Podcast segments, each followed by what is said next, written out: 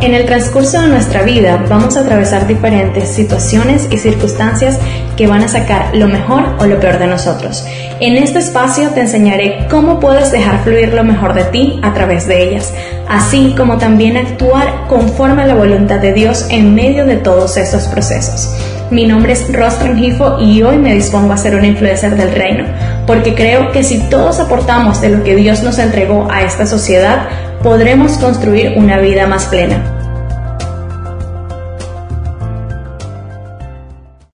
Un nuevo comienzo para tus sueños.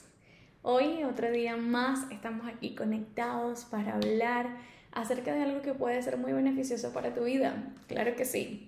Y vamos a comenzar en 3, 2, 1. Un nuevo comienzo para tu vida y para tus sueños. ¿Cuántos de los que están escuchando este podcast el día de hoy han tenido sueños o tienen sueños? ¿Se acuerdan de esas cosas que querían lograr desde que eran pequeños, desde que eran chicos? Hoy quiero decirte que estás a tiempo de hacerla realidad.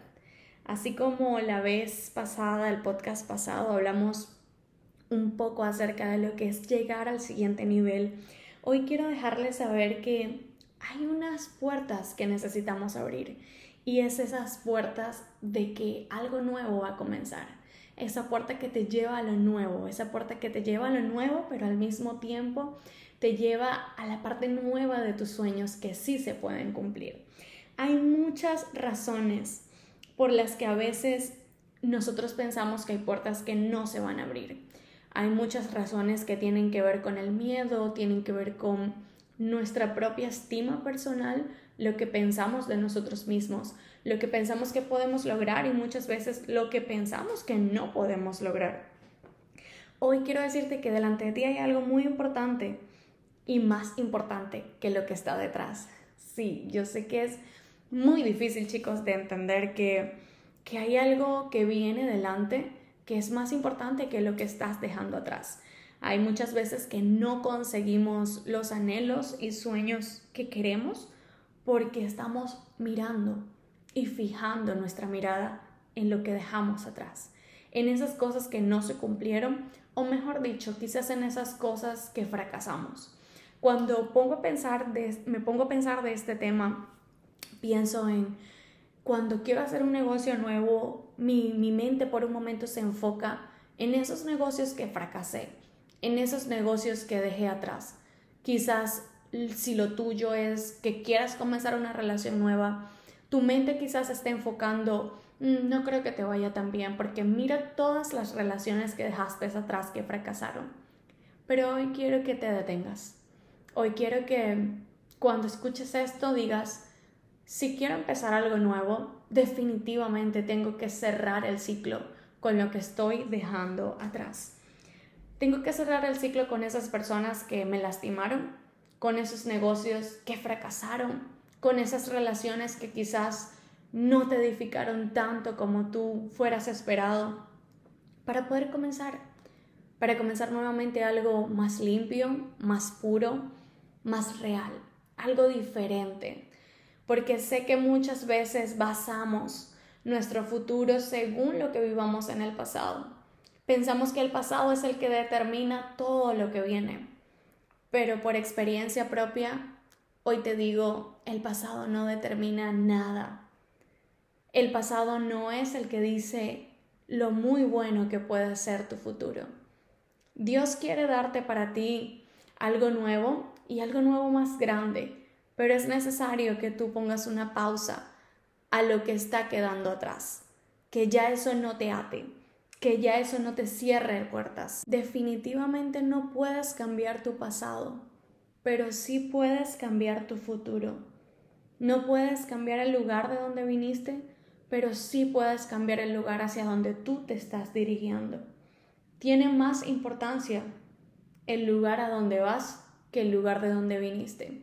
Y esto no es algo que solamente esté diciendo yo ahora en este momento sino es algo que tiene mucha información bíblica también. Hay muchos personajes que vienen de familias que no fueron escogidas como familias poderosas, reyes o quizás adinerados, pero ellos decidieron cambiar el transcurso de su vida. Ellos decidieron cambiar su futuro por un futuro diferente, un futuro de liderazgo, por un futuro de prosperidad, por un, futuro de disfrute, un futuro de felicidad, un futuro que pueda ser valioso y significativo en este mundo. Si tú tienes la actitud correcta, tendrás más en el futuro de lo que tú perdiste en tu pasado. Es muy importante tener la actitud, tener las ganas, saber que no importa lo que se está quedando atrás, pero que importa mucho lo que estoy construyendo o haciendo para mi futuro. Hay más importancia en lo que hay delante de ti que lo que se quedó en tu pasado. Y aquí en mis notas tengo que Dios realmente no se ha dado por vencido contigo. Dios tiene mucho para ti. Dios sabe lo que ha puesto dentro de ti, sabe las semillas de grandeza que ha puesto dentro de ti, sabe todo lo que quiere darte. Pero a veces nosotros mismos somos los que no decidimos creer que podemos alcanzar ese lugar más alto en nuestra propia vida. Hoy el enemigo quiere hacernos creer que no, que dentro de nosotros no hay significado, que dentro de nosotros no podemos, que quizás eres bajita para ser modelo o quizás no eres buen jugador para ser profesional en el área del deporte o que quizás no tienes una buena voz o que quizás, no sé, no tienes los recursos para llegar a algo grande. Hoy te digo que Dios es el que abre las puertas, el que pone la gracia en otras personas para que tú puedas brillar delante de un jefe, delante de alguien que está por firmarte para algo profesional. Él es el que pone la gracia en la, en la vida de otras personas, en, la, en tu propia vida, para que tú puedas brillar delante de esa persona que te puede dar la oportunidad que tanto estás esperando. Dios no creó ninguna persona sin poner dentro de ella mucho valor. Y tenemos que creérnoslas. Tenemos que creer que sé lo que tengo dentro. Soy hijo de Dios. Definitivamente no vine a este mundo vacío. Vine a este mundo con algo único y especial. Algo que me hace brillar y algo que me hace alcanzar lo que tengo. Si alguien de tu pasado te dijo que no valías, o una relación se terminó porque esa persona piensa que está buscando algo más, algo nuevo, algo diferente, algo que supera las expectativas que él tenía con respecto a ti, te digo, está bien que esa relación se acabe. Porque muchas veces tenemos que entender que cuando vamos a ir a ese sueño, cuando vamos a ir a esa etapa que viene delante, Dios poco a poco va alejando a las personas que no son necesarias para esa etapa. Y nosotros somos los que muchas veces queremos retener, los que muchas veces queremos quedarnos estancados en esas relaciones, ya sean de amigos, de novios, de trabajo, de pareja. Y no, hoy te digo, si hay algo nuevo que se está creando en tu vida, tómalo si hay algo nuevo que Dios quiere hacer con tu vida, avanza hacia ello. Si hay una relación que se está terminando y tú la analizas y te das cuenta, oye, si yo sumo lo positivo y lo negativo, me voy a dar cuenta que realmente esta relación me está alejando de lo que Dios quiere para mí. Si es así, entonces permite que la relación realmente termine. Permite que la relación tenga un punto final y si es esa persona que ha puesto punto final contigo, no hay nada por qué volver atrás. No hay razón por la que volver atrás. Porque realmente lo que se viene tiene que tener decisiones muy firmes de tu parte. Y al mismo tiempo te vas a dar cuenta que lo que viene delante de ti, como dijimos al principio, es mucho más grande incluso que lo que tú tenías planificada, planificado para ti mismo. Quiero decirte que es tiempo de dejar atrás el desaliento. Es tiempo de olvidar todo lo que dijeron mal de ti. Es tiempo de olvidar a lo mejor esos comentarios negativos de algunos jefes, de tu propia familia, de tus amigos, donde decían, no tienes la capacidad, no lo vas a lograr, no tienes el talento.